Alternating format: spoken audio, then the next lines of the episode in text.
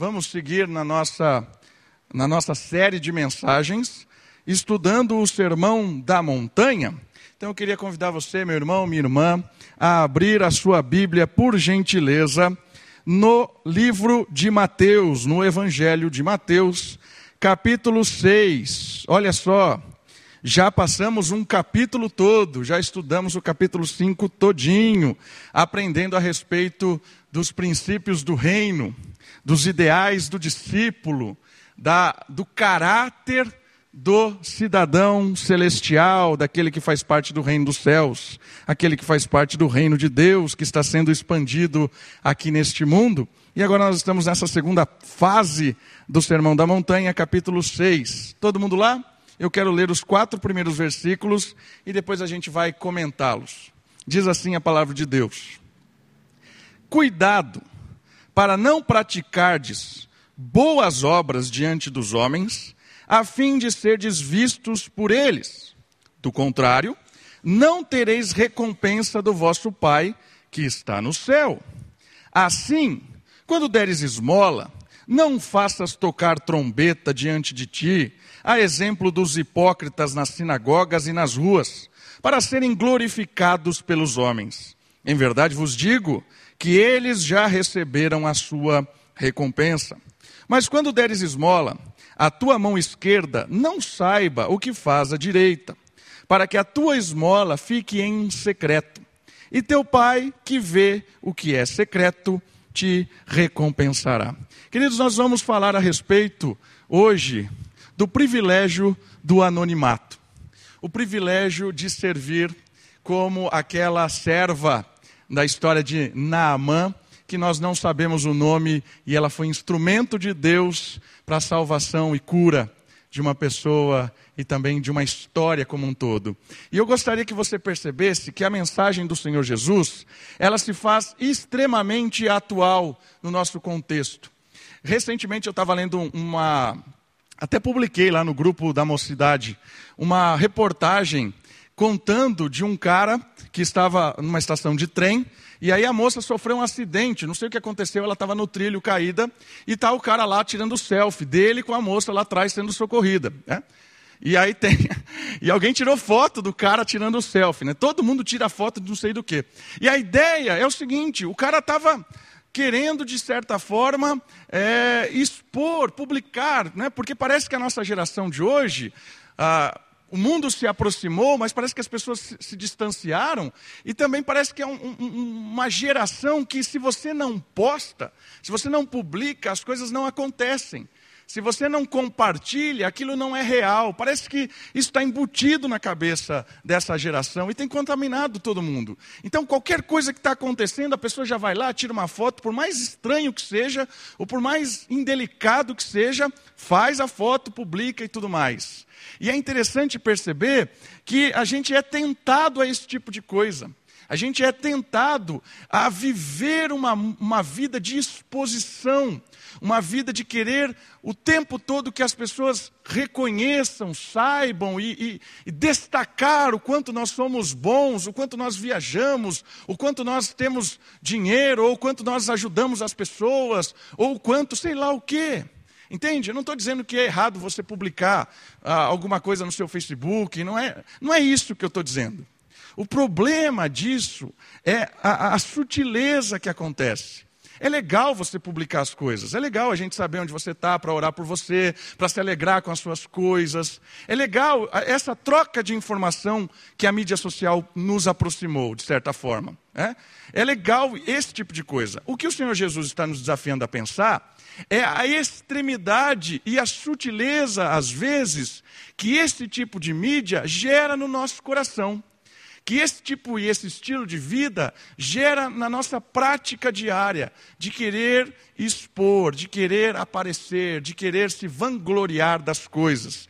E é isso que o Senhor Jesus vai nos chamar a atenção, porque há privilégio, há recompensa, há maravilhas numa vida de anonimato, numa vida em que você desfruta e serve sem muitas vezes ninguém saber, somente Deus e o diabo, que também se irrita com esse tipo de coisa. E eu queria chamar a sua atenção para algumas coisas legais. Essa primeira parte do capítulo 6, ele vai abordar uma, uma temática legal sobre realizar coisas em secreto. Realizar coisas que produzam glória a Deus e revelam uma vida de piedade em secreto, no anonimato. Essa fase do Sermão do Monte vai nos apresentar uma prática de piedade, um estilo de vida piedoso, um estilo de vida que glorifica a Deus, que aponta para Deus, mas que muitas vezes a recompensa não é imediata, o reconhecimento não é imediato.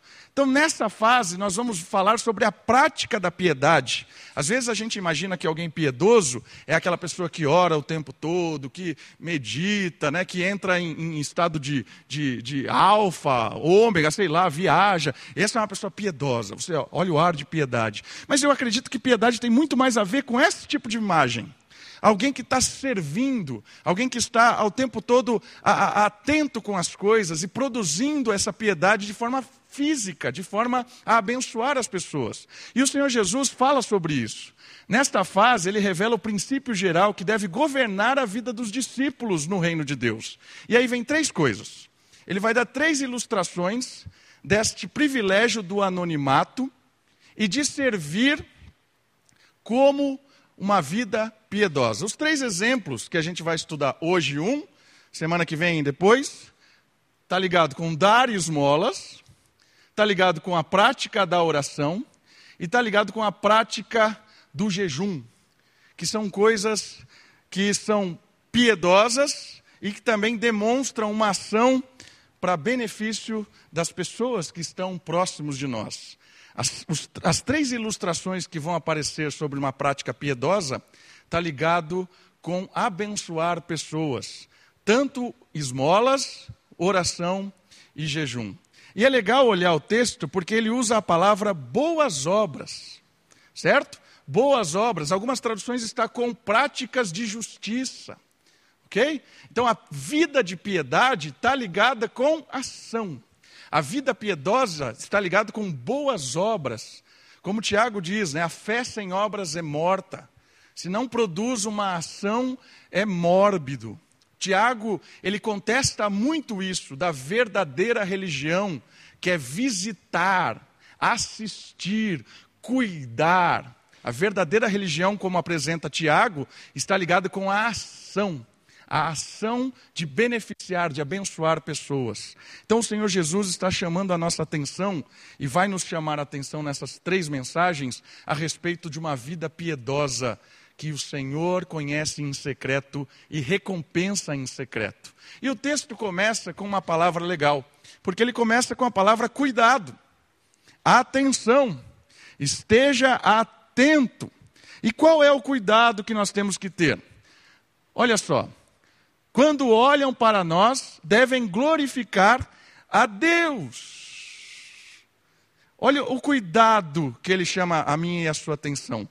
Esse olhar das nossas obras. Olha só o versículo. Para que as suas boas obras diante dos homens, a fim de serem vistos por eles. Esse é o cuidado.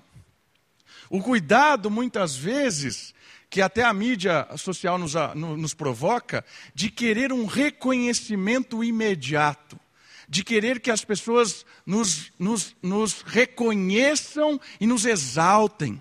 Parece que, inclusive, é um contraponto, parece até contraditório, quando Mateus 5, um pouquinho para trás, e a gente até estudou o versículo, fala que as pessoas olhando para nós glorifiquem a Deus e reconheçam a Deus, que as nossas obras devem iluminar as pessoas para que elas glorifiquem a Deus.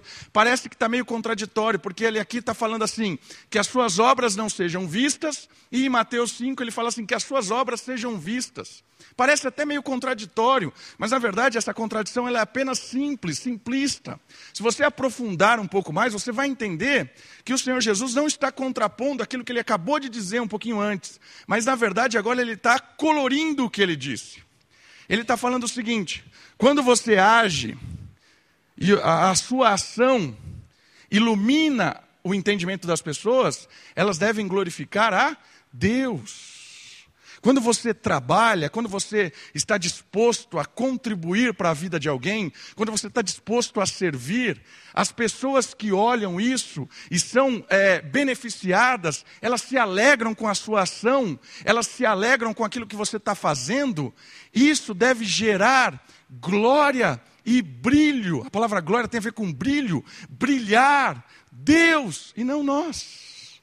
Está entendendo o primeiro cuidado? Nunca o foco somos nós. O brilho, a glória é do Senhor e não nossa. A prática de piedade, a ação de boas obras, o servir a Deus, não só na igreja, servir a Deus no seu trabalho, na sua casa, na sua escola, nos relacionamentos com a vizinhança. O servir a Deus deve dar um foco, um brilho e a glória, não para o nosso serviço em si, mas para o próprio Deus que nos capacita a servir. O primeiro cuidado que nós somos chamados a atenção é para quem nós estamos dando glória quando nós servimos. Para quem nós estamos dando o foco, o enfoque, a, a, a, o brilho, para quem é que nós estamos dando? É isso que o Senhor Jesus está chamando a nossa atenção. A glória deve ser dada somente a Deus. Somente a Deus. E aí a gente sempre acaba numa, numa última, uma pergunta última sobre isso. E a pergunta é: a nossa escolha sempre é glorificar a nós mesmos nós mesmos ou a Deus. Tudo que você vai fazer, tudo, você vai fazer, falar, agir. A pergunta última é essa: ou você está glorificando a si mesmo, ou você está glorificando a Deus. Não tem outra opção. Nós somos tentados a essa questão de exaltação própria. A gente é tentado o tempo todo para isso. Existe um filme antigo, antigo mesmo, chamado Advogado do Diabo. É um filme forte até. E no final do filme, depois que o, o advogado lá sai, sai, de um monte de enrosco que, o, que Satanás tinha colocado ele, é, Satanás chega né, no filme, eles estão descendo a escada e ele fala assim: Ó, oh, eu tenho uma entrevista para você porque você é justo demais, você faz um trabalho sério, eu tenho uma entrevista para você. Aí ele olha assim de lado, ah, beleza, entrevista eu vou. Aí o diabo fala assim, ah, então, aí comecei a pegar no ponto certo de novo. Então o cara tinha feito uma escolha interessantíssima durante o filme, de negar o, o, o, próprio diabo com aquilo que ele tinha proposto, e aí vem a tentação de novo, mas eu vou fazer você voltar aos enfoques, ao, ao, ao, ao foco da história.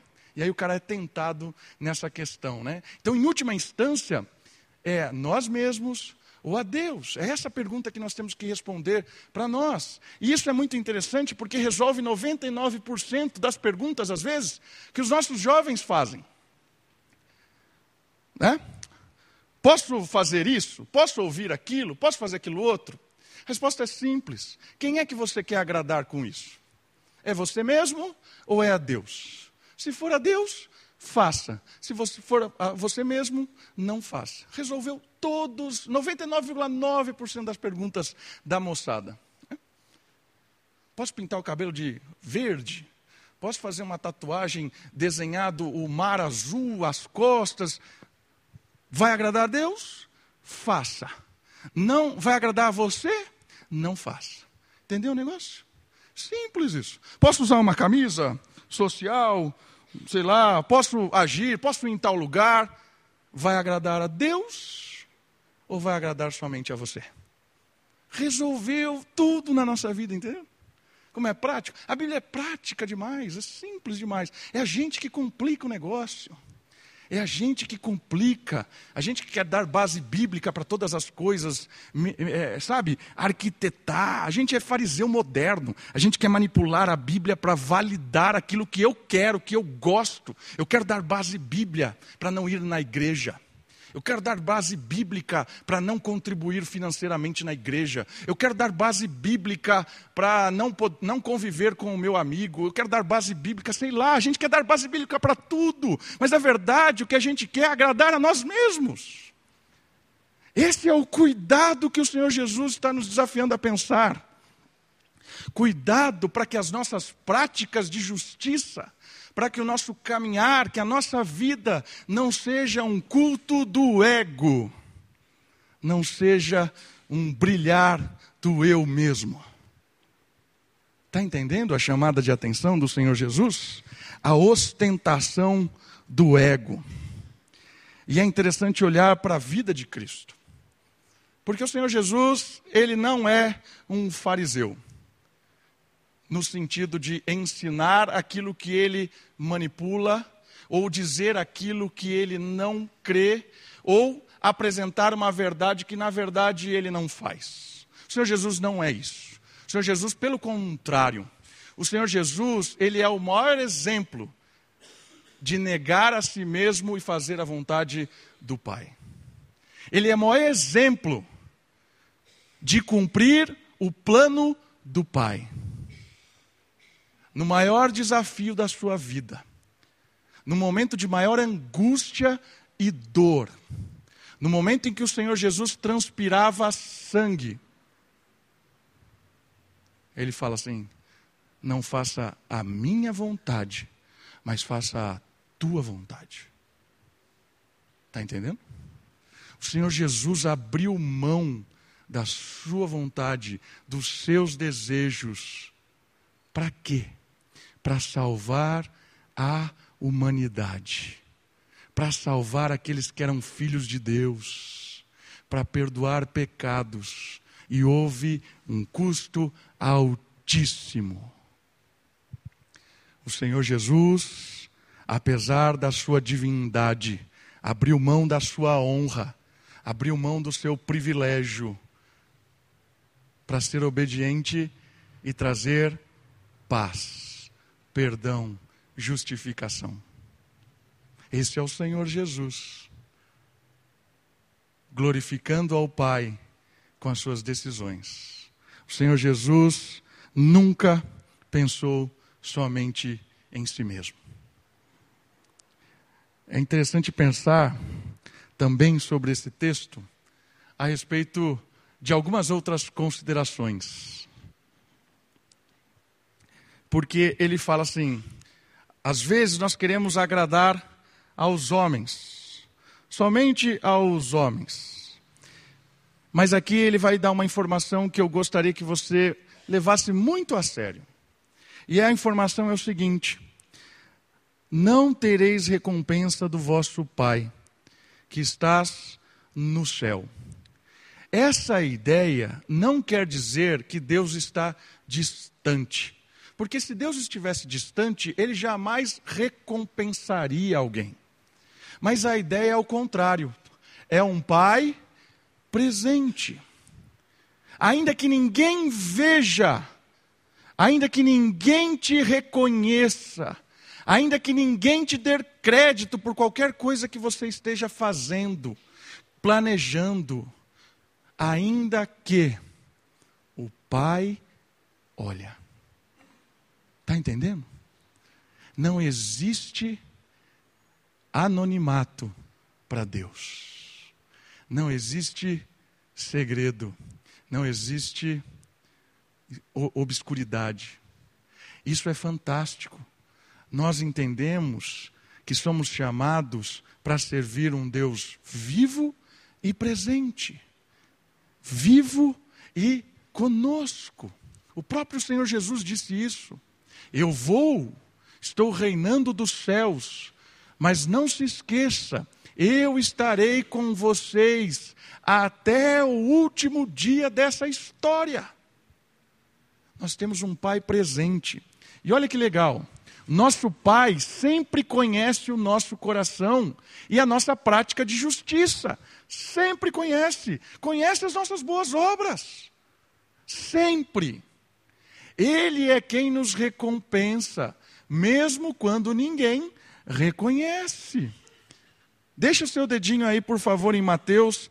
Abra comigo em Lucas, capítulo 16. Olha só a profundeza do olhar de Deus, a profundeza da presença de Deus. O Evangelho de Lucas vai nos ajudar a conhecer esse Deus presente um pouco mais. Capítulo 16, verso 15.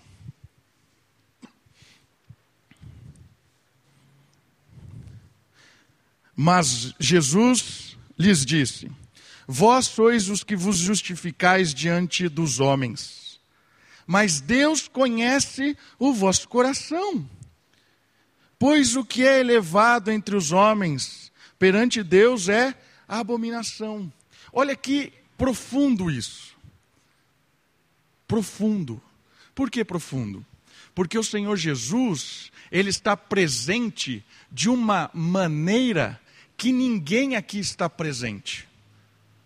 Ele está presente dentro do que sonha, imagina, arquiteta o nosso coração. Deus está presente além do que nós podemos estar presente, porque Deus está presente dentro do nosso coração, dentro de você, da sua mente. E isso é maravilhoso, porque Ele está falando assim: Deus pode nos recompensar de uma maneira perfeita. Deus reconhece as coisas mais escondidas que possam existir. E olha o que ele diz aqui: o que é elevado entre os homens, aquilo que os homens exaltam, reconhecem, jogam confete, que às vezes a gente idealiza aquilo, a gente sonha com aquilo, o reconhecimento meramente humano das coisas é abominação para Deus. Está entendendo o perigo das mídias sociais? Porque as mídias sociais nos tentam apenas ter o reconhecimento das pessoas, ser exaltado pelas pessoas. Aí vem a sutileza e a sensibilidade e o equilíbrio do uso dessas coisas para que a gente use realmente como uma forma de compartilhar, de nos alegrar com aquilo, glorificar a Deus por aquilo que está acontecendo, compartilhar com os irmãos com o intuito do coração realmente de alegria e de, de sabe, de privilégio de Deus estar abençoando com alguma coisa e não de exaltação própria. Isso pega todo mundo. Todo mundo. Hoje está na moda ser um pastor relevante nas mídias sociais. Várias vezes? Várias vezes nós pastores somos tentados a ficar querendo nos expor publicamente. Ah, eu quero, sabe, colocar minha foto e fazer aquela frase de efeito. Né? Lá, Deus não se cansa dos nossos recomeços. Ah, tá lá. Fazer um Instagram para fazer isso. Milhões de seguidores, aí bota lá a fase de efeito. Às vezes a gente é tentado a esse tipo de coisa, de reconhecimento, sabe? É uma tentação muito grande nessa era. É, e as pessoas ainda colaboram. Não, sua mensagem é boa, põe lá, grava. É. Suas frases são muito boas. Né? Aí eu, eu, lembro do advogado do diabo descendo a escada. Né?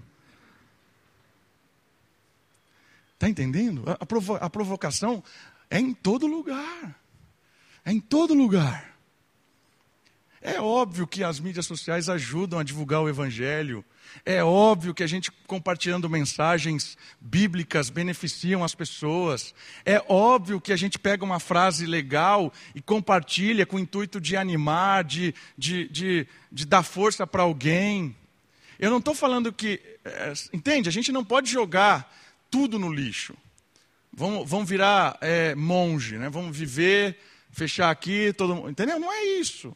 É o equilíbrio das coisas. É usar isso para produzir salvação por meio da, da, da, exposição do Evangelho, para edificar pessoas, para beneficiar pessoas. A pergunta volta: quem é que você está agradando? É você mesmo ou a Deus? Certo? Entende esse, esse negócio? Eu acho que eu não quero que você entenda que é uma pregação contra a internet. Você vai lá chegar, chutar seu computador, apagar sua. Não é isso. Continue usando isso de uma maneira a arredondar glória a Deus. Né? Continue publicando as mensagens. Divulgue a igreja. Está né? Tá entendendo? É, é a tentação apenas de uma exaltação própria. É o perigo de querer ser reconhecido e exaltado pelas suas maravilhosas obras, o seu extraordinário conhecimento, a sua maravilhosa bondade. Esse, esse é o, o perigo do negócio. Esse é o grande problema. E aí, duas coisas que eu acredito interessante desse texto de Mateus 5, falando a respeito da recompensa específica. Então, volta comigo lá, por gentileza. Mateus capítulo 6, desculpa. Estamos no primeiro versículo do capítulo 6 já. Primeiro versículo de Mateus 6, ele vai nos dar duas é, orientações, que eu quero tirar dois princípios, na verdade, a respeito da recompensa que é em secreto. Olha só, Mateus 6, 1. Não tereis recompensa que está no céu. Isso quer dizer o seguinte: quando nós servimos a Deus, a recompensa é do próprio Deus. E a primeira questão muito interessante da recompensa de Deus é que a, a gente falou que, que, que ele vai nos recompensar porque nós estamos na presença dele. Então ele reconhece essas coisas. Isso é algo importante. A segunda é que ele sempre nos recompensará. E eu queria falar da recompensa agora. É isso que eu queria jogar ali. A gente tem que sempre lembrar que nós estamos na presença de Deus, que Ele está sempre conosco. E essa questão da recompensa é muito legal de pensar duas coisas. A primeira delas é que nós devemos realmente não fugir de, de, dessa, de, desse interesse de ser recompensado por Deus. Né? Parece meio algo meio meritocracia, né? meio. Mas é assim que o negócio é, é, é apresentado para nós. Ele fala assim: faça as coisas e confie na recompensa de Deus. E a, Bíblia associa essa recompensa com os famosos galardões. É, o que é galardão exatamente é dificílimo de dizer. Na verdade, é impossível de dizer o que é um galardão fisicamente ou sei lá o quê. Mas galardão, no sentido de recompensa, tem a ver com um Deus que retribui o que nós fazemos, um Deus que está sempre presente e um Deus que nos reconhece. Olha só que doideira isso.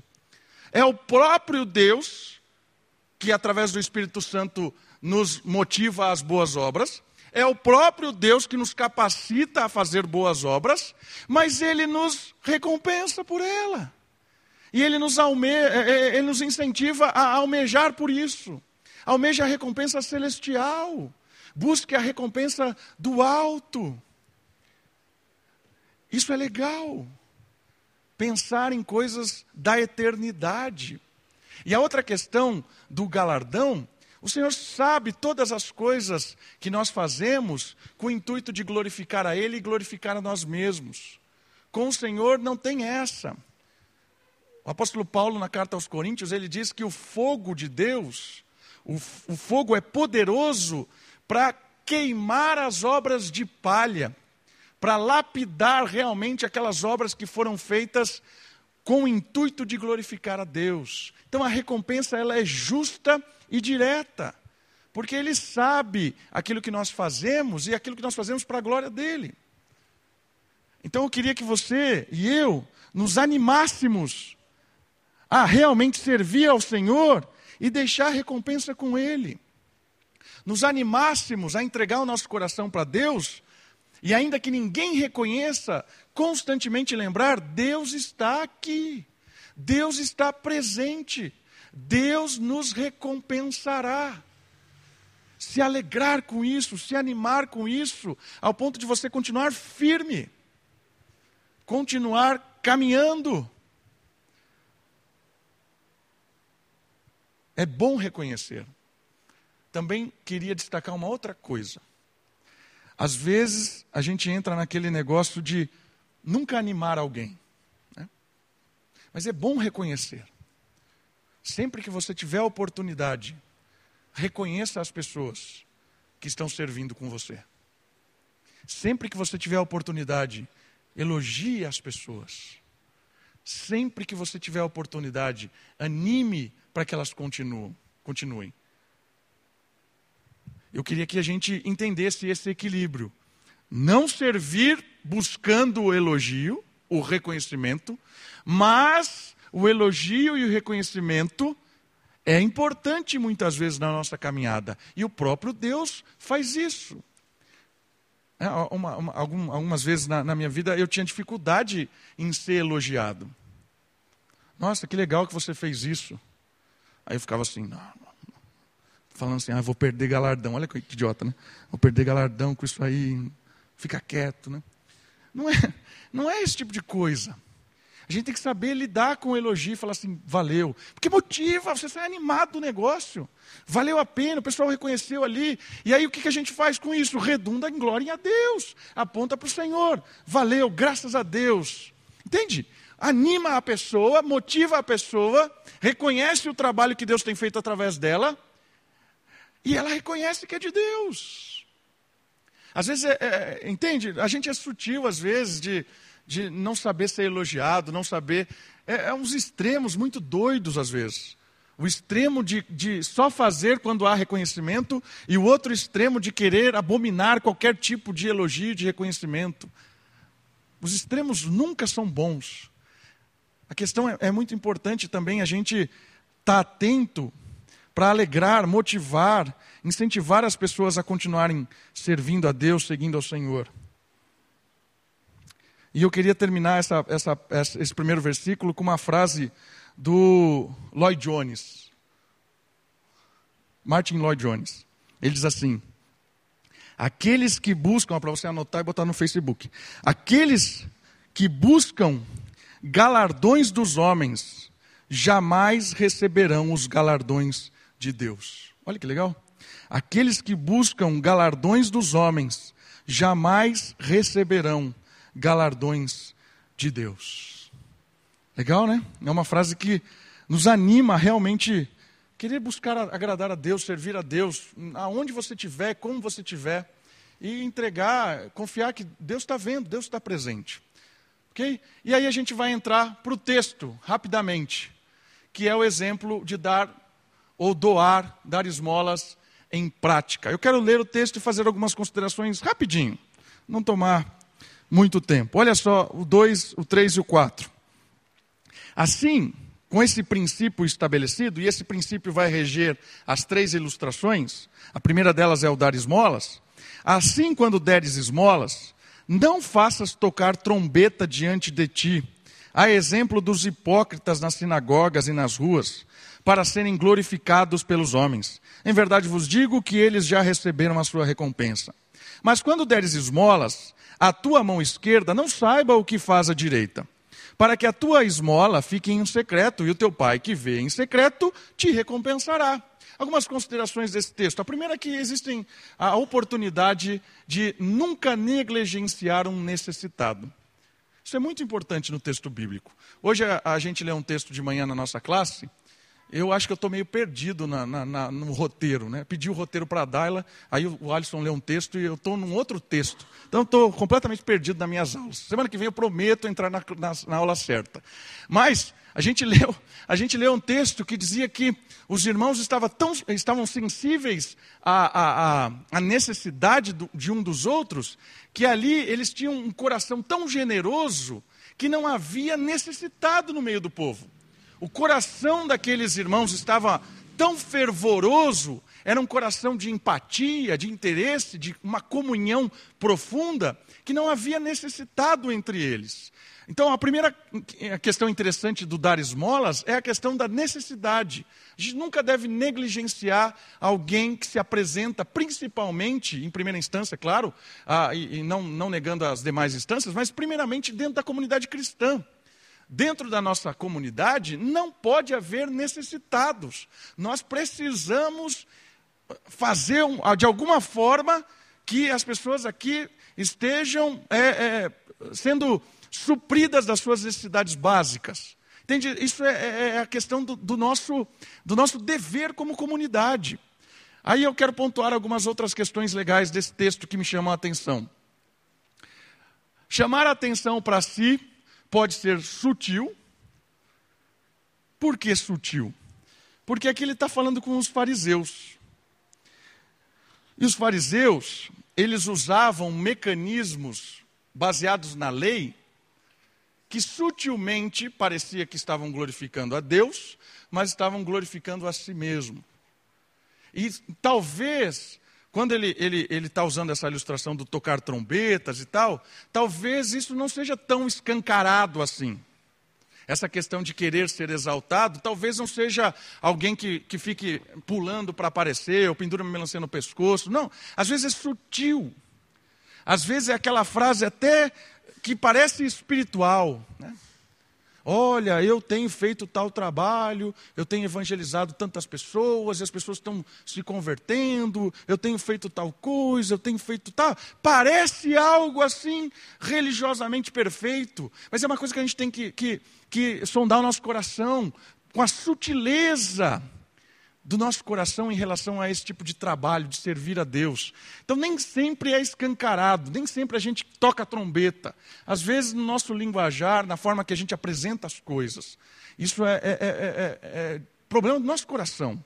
Uma outra questão do texto que eu acho legal é a questão do orgulho de nós mesmos.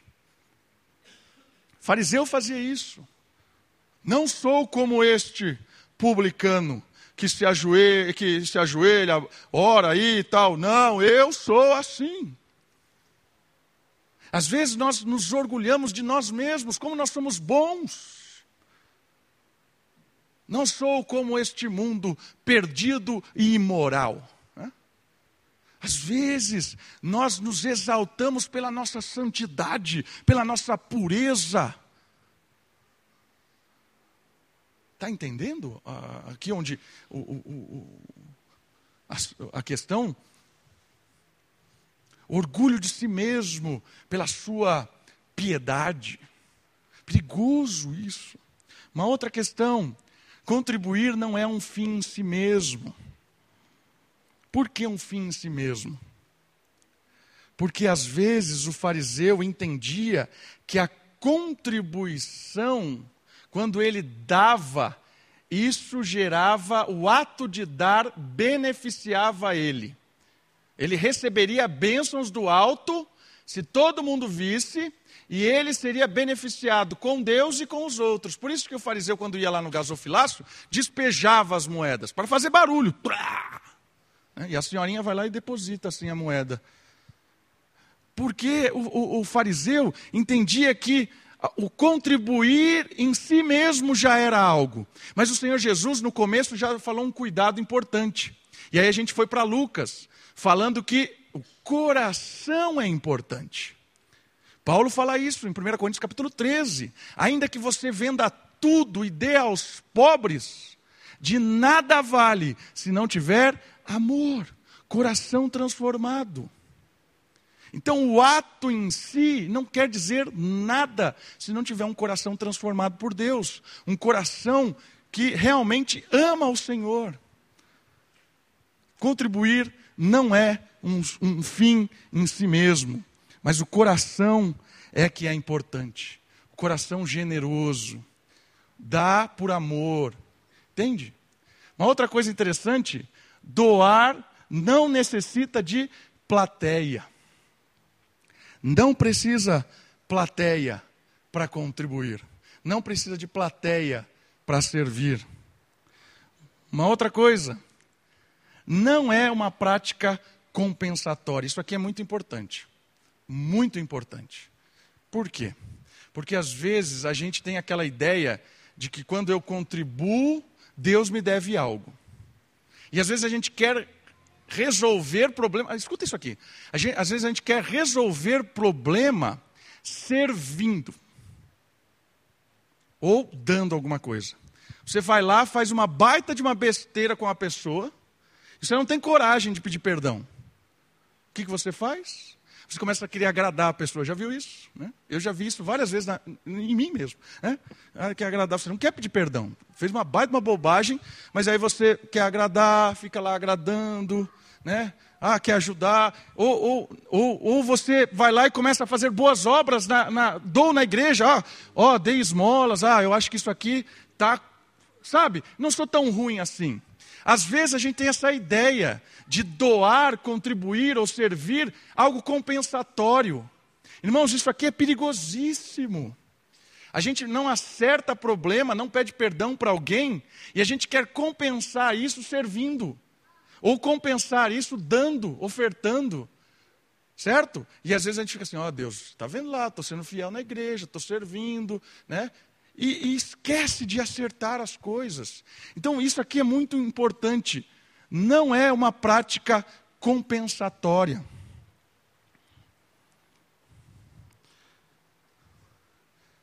Às vezes é um péssimo pai.